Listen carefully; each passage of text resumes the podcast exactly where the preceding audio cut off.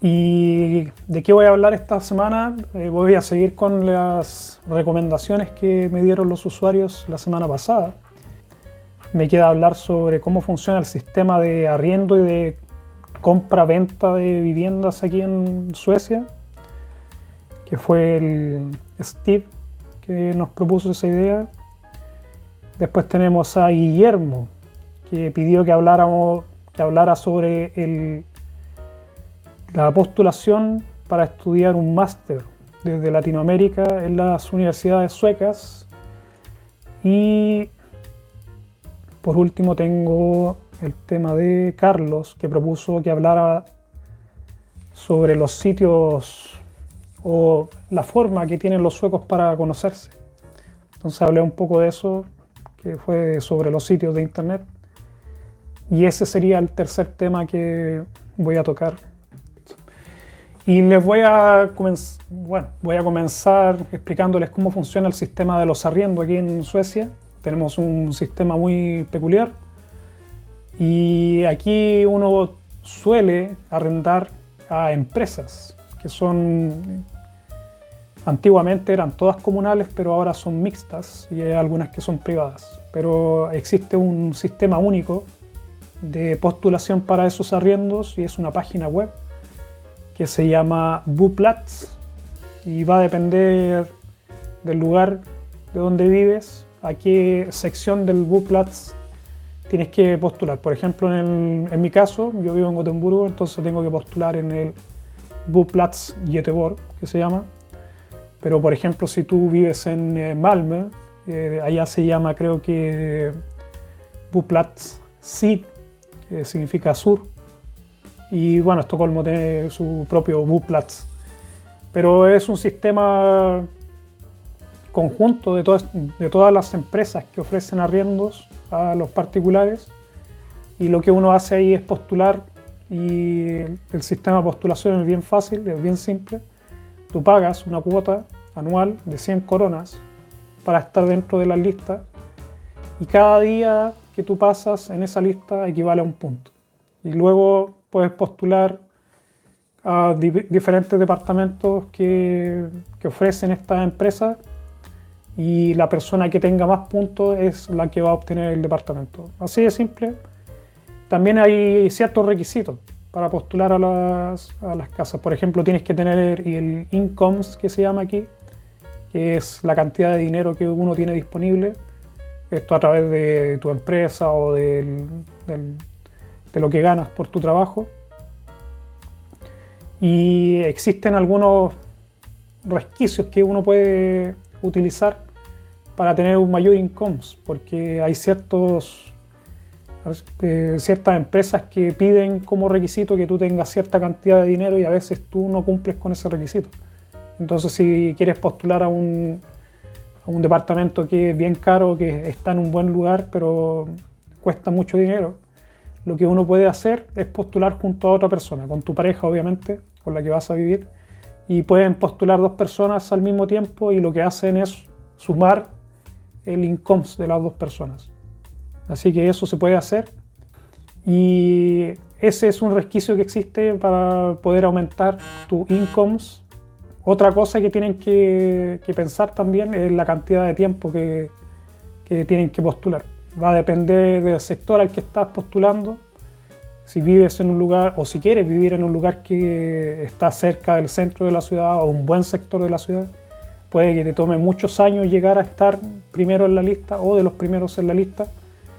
Y existen otras reglas como por ejemplo, una vez que tú llegas arriba en la lista y te ofrecen diferentes departamentos, tú solamente puedes rechazar seis de esos departamentos y en el sexto, una vez que tú has rechazado el sexto departamento, tu cuenta va a quedar bloqueada durante seis meses y una vez pasado ese tiempo nuevamente puedes volver a postular. Así que tengan eso en cuenta. Y la recomendación que yo les puedo hacer es que busquen, dentro de la página uno puede buscar en diferentes sectores de la ciudad. Entonces, una buena estrategia es buscar en lugares que cuesta menos conseguir departamentos, en los lugares malos de la ciudad, que no tienen muy, muy buena fama. y que busques en lugares que son mucho mejor, pero que cuesta más tiempo. Entonces así por lo menos vas a tener tiempo, por, por lo menos vas a tener una idea de, de lo que se está arrendando, pero por regla general es mucho más fácil conseguir un departamento o te va a tomar mucho menos tiempo si es que eliges estos sectores que son malos. Un truco por lo menos del tema de buscar departamentos es buscar en lugares malos y puedes conseguir rápidamente un, departamento. Y la otra ventaja, que malo yo pongo entre comillas, es a la realidad sueca. Tampoco es que sean tan malos los sectores, lo que pasa es que uno no está aquí en Suecia acostumbrado a cierto tipo de, violencia que pasa, como les dije en algunos videos sobre el tema de las pandillas. Hay ciertos sectores que hay esta guerras de pandillas y pasan cosas que uno no está acostumbrado a ver entonces la gente trata de huir de esos lugares, no, es un lugar muy, muy amable para la gente.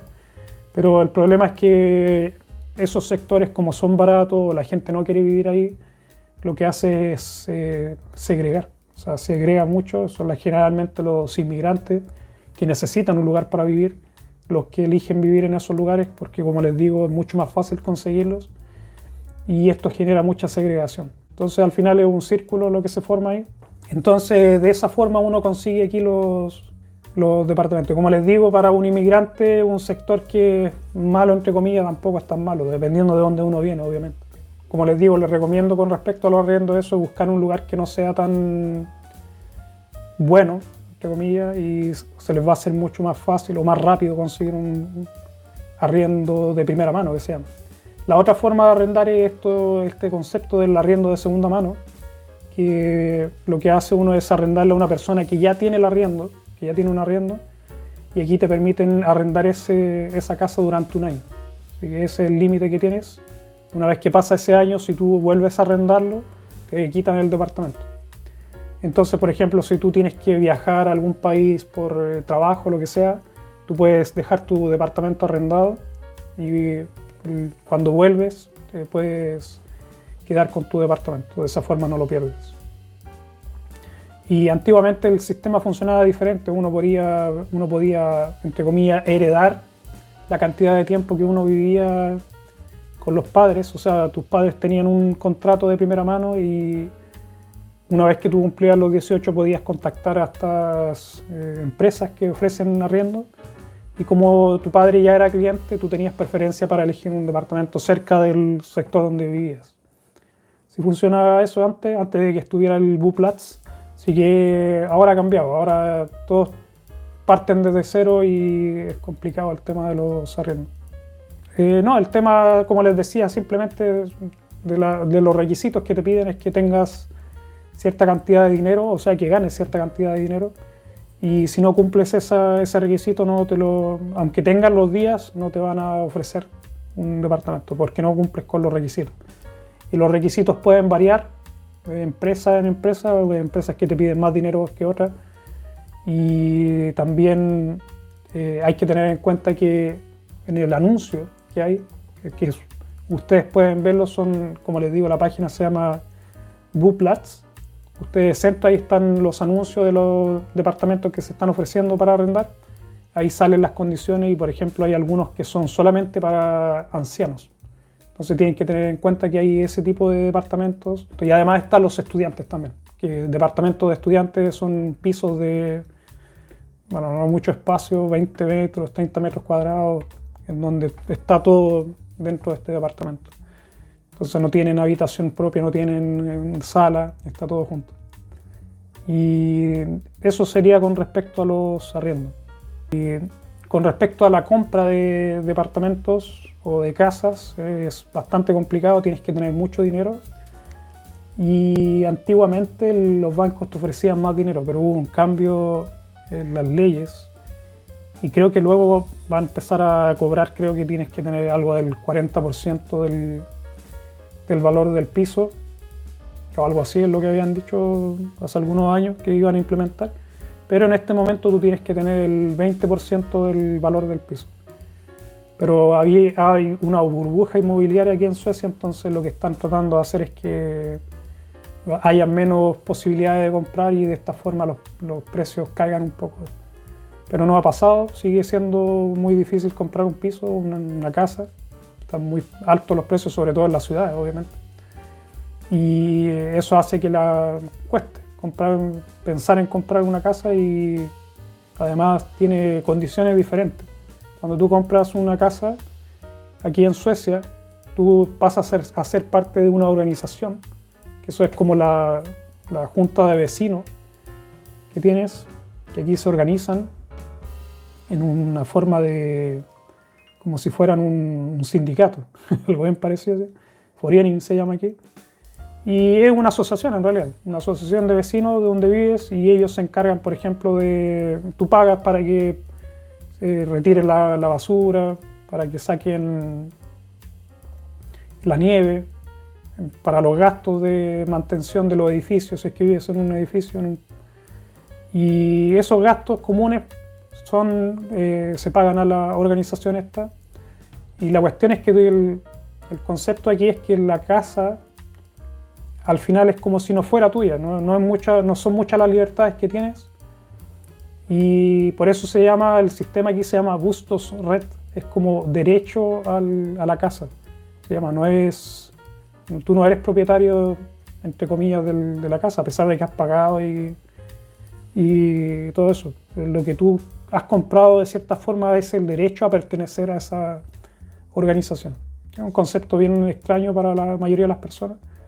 Pero aquí entre los inmigrantes se suele decir que te compras una casa en Suecia y la casa no es tuya. Pero depende obviamente de dónde vives. Si vives en los lugares, en el campo por ejemplo, en lugares donde hay menos gente, probablemente vas a tener muchas más libertades.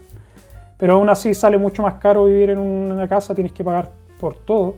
Tienes que pagar por eh, el agua, por ejemplo, cuando tú arriendas, me olvidó decirlo, cuando tú arriendas incluye la calefacción, el agua, en algunos lugares el internet, la, televisión por cable y en algunos lugares también la, electricidad.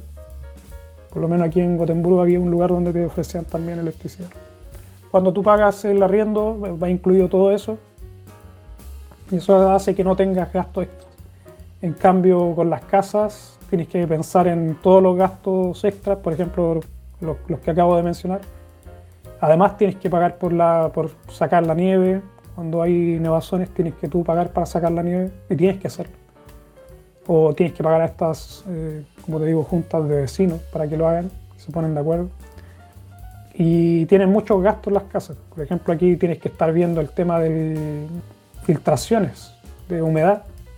Entonces aquí es bien común que hayan sótanos y como están enterrados eh, se filtra el agua y lo que tienen que hacer es hacer una zanja de un metro por lo menos de tierra y sacan, hacen la zanja alrededor de toda la casa y tienen que poner un aislante especial y después tiran eso de vuelta y también tienen que ver el tema de la, del, del, techo también que se filtra y es mucho dinero.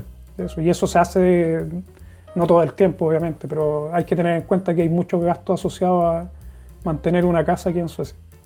Entonces sale caro mantener una casa y para por lo menos los inmigrantes no es muy común comprarse una casa aquí en Suecia. Es mucho más fácil tener el arriendo. Entonces por eso es importante cuando ustedes lleguen aquí es entrar directo, apenas tengan ya todo el, el papeleo en línea o en regla. Lo que tienen que hacer es eh, inscribirse en esta página, Buplats, de la región a la que pertenecen y pagar lo, las 100 coronas que cuesta, que es un dinero anual que tienen que pagar. Si ustedes dejan de pagar, ustedes lo sacan de la lista y pierden los días acumulados. Así que eso es algo bien importante. Eso sería con respecto al, a las casas. Y volviendo al tema del arriendo, como les digo, si ustedes tienen dinero, puedes postular a, a, esta, a estos departamentos nuevos que se están haciendo, pero estás amarrado a estar cierta cantidad de tiempo y es caro como es un producto nuevo, te van a cobrar mucho más caro que arrendar un departamento que ya está usado. Así que ese es un truco. Y con respecto al, a cómo uno compra aquí en Suecia, es una, una subasta. Entonces, por ejemplo, si tú quieres comprar una casa y hay varias personas que quieren la casa, tú vas a tener que pelear por por conseguirla. Entonces te va a salir caro. Te puede salir caro. Hay gente que, que paga un sobreprecio para comprarla de, de una vez la casa, pero no se suele hacer eso. En general lo que se hace es una subasta, tú ofreces cierta cantidad de dinero y va subiendo el precio. Entonces, cuando tú, antes de comprar la casa y tú haces el trámite para pedir el préstamo, es bien curioso, tú tienes que pedir el préstamo con antelación antes de comprar la casa. Entonces, por ejemplo, te acercas al banco y dices, quiero comprar una casa. ¿Cuánto dinero me ofrecen para, para eso? Entonces el banco te va a ofrecer cierta cantidad de dinero dependiendo de cuánto tú tienes ahorrado y cuánto es tu income, o sea, cuánto dinero tú ganas. Y de acuerdo a eso, el banco te puede decir, te ofrecemos 2 millones de coronas. Entonces tú tienes que buscar una casa que está en ese rango de precio. Obviamente uno puede subir un poco el, el, préstamo, pero eso tienes que tú discutirlo con tu banco. Así que así funciona el sistema, un poco complicado.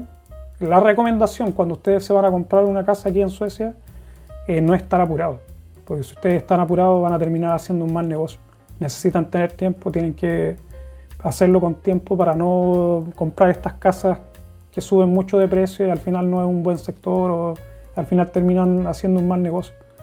Por lo que yo he escuchado, generalmente uno tiene que tener un año para buscar una casa antes de comprarla.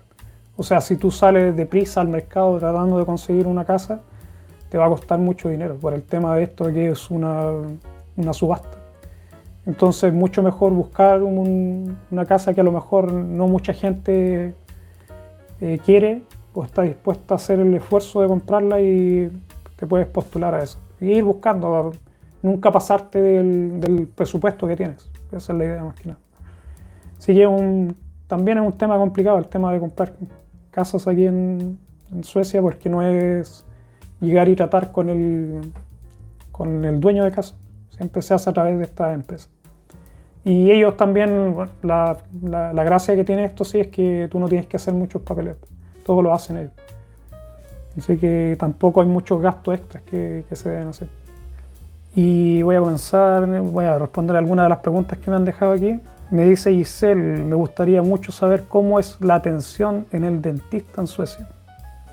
El dentista funciona, antiguamente era comunal, o sea, existía solamente un dentista y ahora en la actualidad es mixto, o sea, existen dentistas privados y las comunas siguen ofreciéndote el servicio. Pero eh, puedes elegir entre ir a, los dentistas comunales o a, las, a los privados, no es mucha la diferencia, es una cuestión de gusto más que nada. Y el sistema está bien, es bien caro, es bien caro al comienzo, o sea, dependiendo del problema que tengas, pero sale caro. En la pura revisión, o sea, solamente la revisión del, del dentista tienes que pagar 400, 500 coronas por revisar el problema que tengas. Y por ejemplo, si te sacan alguna radiografía o, algo más, te sube el precio. Y una vez que ya haces esa revisión, te puede tratar y sale caro. Yo conté en algún video que me hizo un tratamiento bien caro, pero aquí cuando tú pasas cierta cantidad de dinero, que has gastado cierta cantidad de dinero, el gobierno pone parte de ese gasto y si es mucho, como yo que pagué mucho dinero, al final terminé pagando el 20% de los gastos después de haber pasado esta cantidad que eran como 15.000 coronas. O sea, después que gasté 15.000 coronas de mi bolsillo, el, gobierno me pagaba el 80% de los gastos que tuviera desde ahí. Así que es más o menos como el tema de los, de los medicamentos, algo parecido a eso.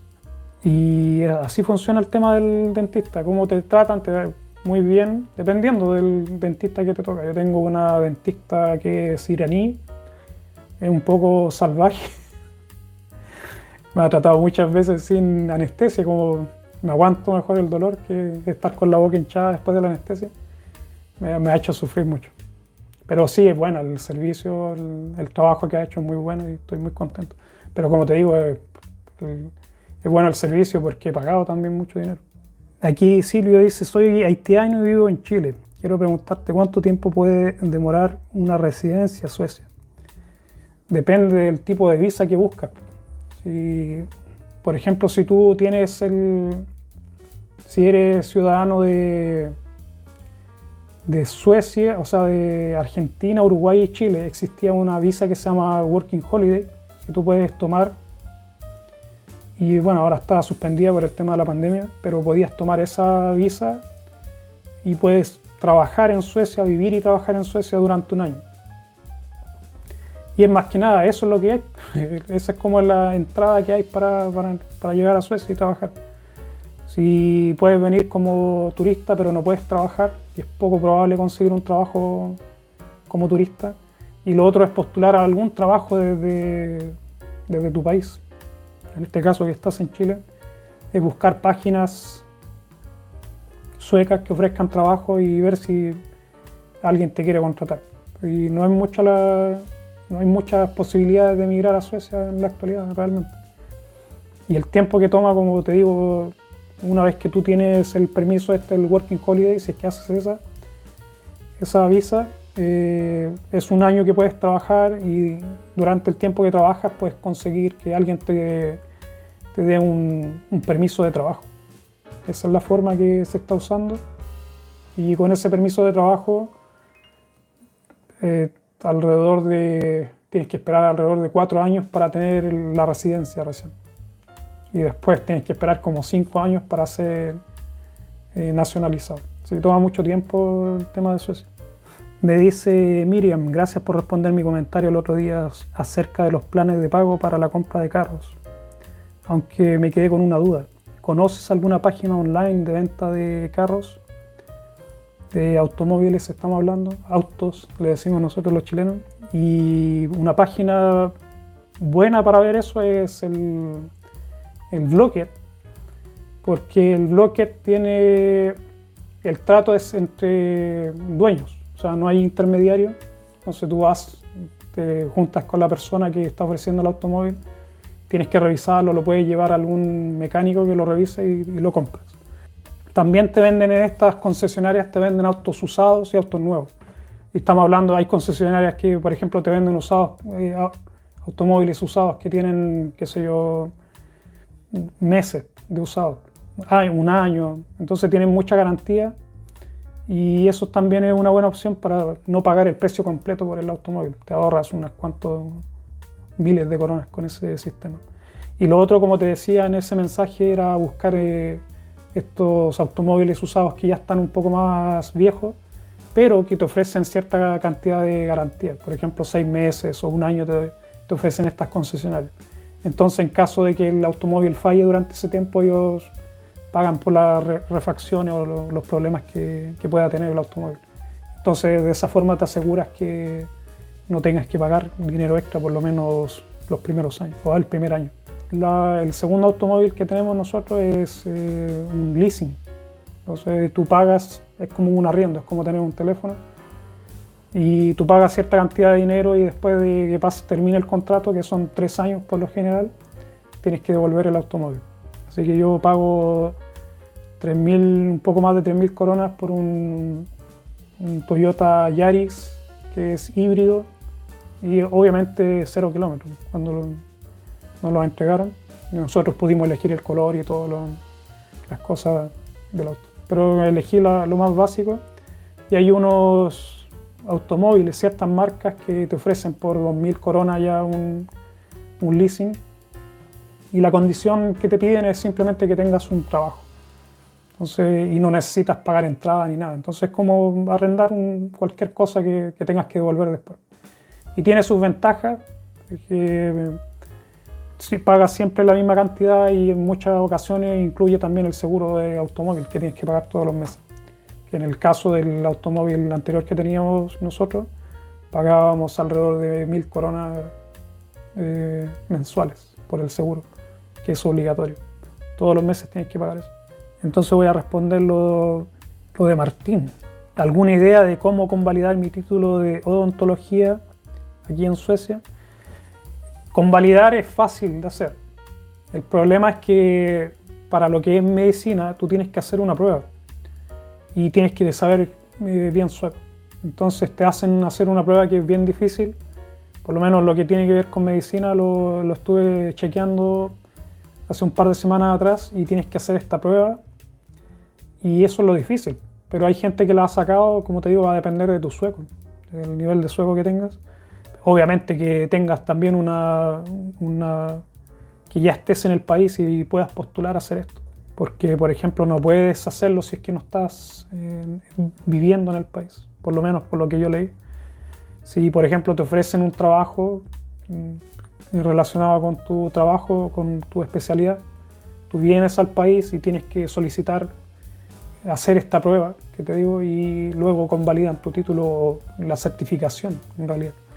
Pero convalidar, convalidar lo que se llama, eso es algo bien fácil, tú envías tus documentos y ellos lo que hacen más que nada es traducir tu título y lo puedes, no sirve de mucho en realidad.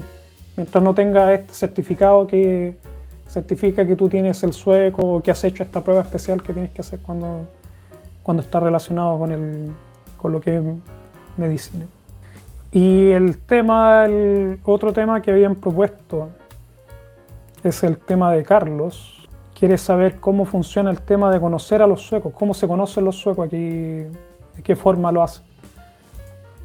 Y principalmente los suecos utilizan el internet para conocerse, ya no se usa mucho esto de ir a los bares, a conocer a la gente. También Obviamente en los momentos en donde tienen algún tipo de relación, puede ser en el trabajo, en las escuelas, en ese tipo de ambientes también se conocen los suecos. Y obviamente la suerte, hay casos de, uno puede conocer, no sé, pues una persona que está en la parada del autobús, pero entre ellos los suecos. Pero eh, como les digo, es como en todos los países, pero en la actualidad se utiliza mucho este tema de Internet y hay muchas páginas web de citas. La gente la frecuenta, o sea, sobre todo la gente de más edad que busca una relación más estable, van a buscar a través de estas páginas de citas primero. El Tinder obviamente es para los más jóvenes, que también se usa aquí, pero ese es como por una noche, no, es para buscar una relación estable, así que el Tinder no, no, no vale mucho. Y también cuando uno va, cuando obviamente estoy hablando de la perspectiva de un joven, si tú vas a un bar también es, probable que conozcas a alguien durante esa noche y tengan algún tipo de encuentro y sería algo de una noche. No es muy común que si conoces a alguien en un bar, esa relación prospere.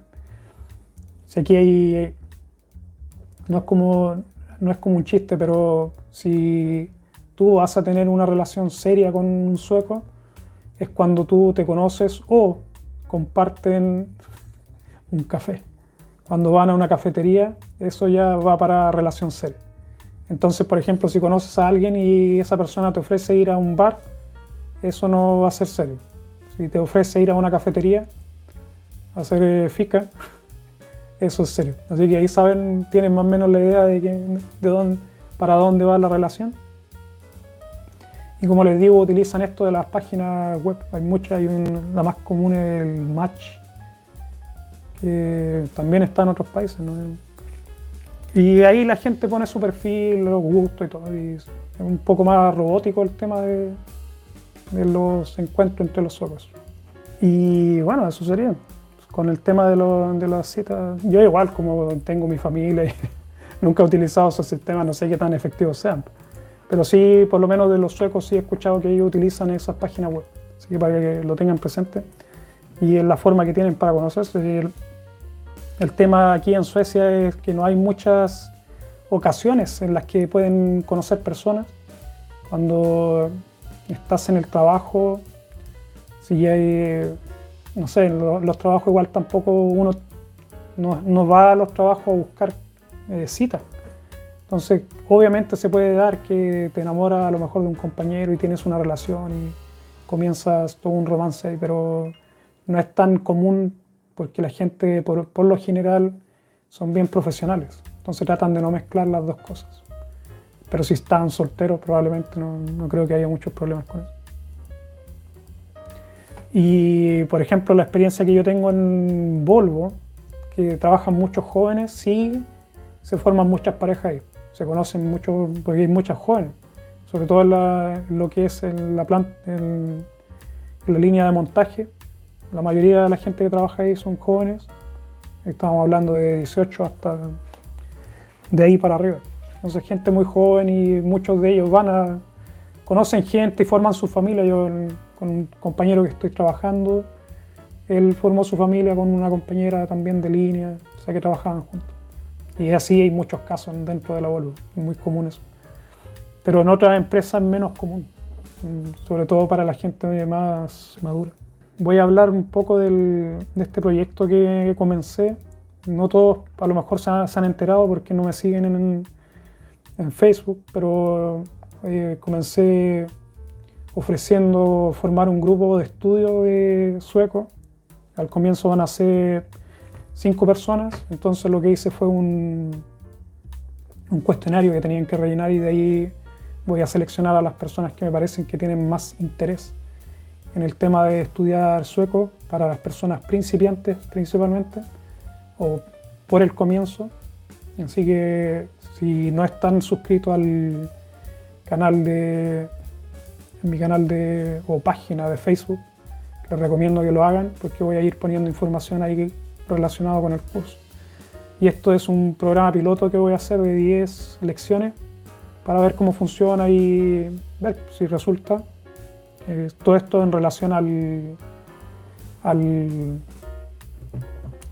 al sueco, al sueco, a las personas que no, no, tienen idea del sueco. Entonces una de las condiciones era que no supieran qué significa hey, que es como se saluda aquí. Pero nada, pues si están interesados también más adelante en este programa, porque no es un curso en realidad, es un programa, estoy perfilando más que nada para después integrarlo dentro del, de la aplicación que quiero hacer. Así que lo que quiero hacer ahora es más que nada sacar un poco de ideas de, de esa experiencia y más de alguno va a aprender algo ahí con, el, con este método que voy a implementar. Y a todos ustedes, a todos los que hayan participado, gracias nuevamente por participar. La próxima semana, cualquier pregunta que tengan la dejan aquí en el video yo les respondo. También estudio un poco las preguntas que me hacen. A veces es importante estudiar un poco este tema o los temas que me proponen. Así que nada, gracias y nos vemos la próxima semana. Chao.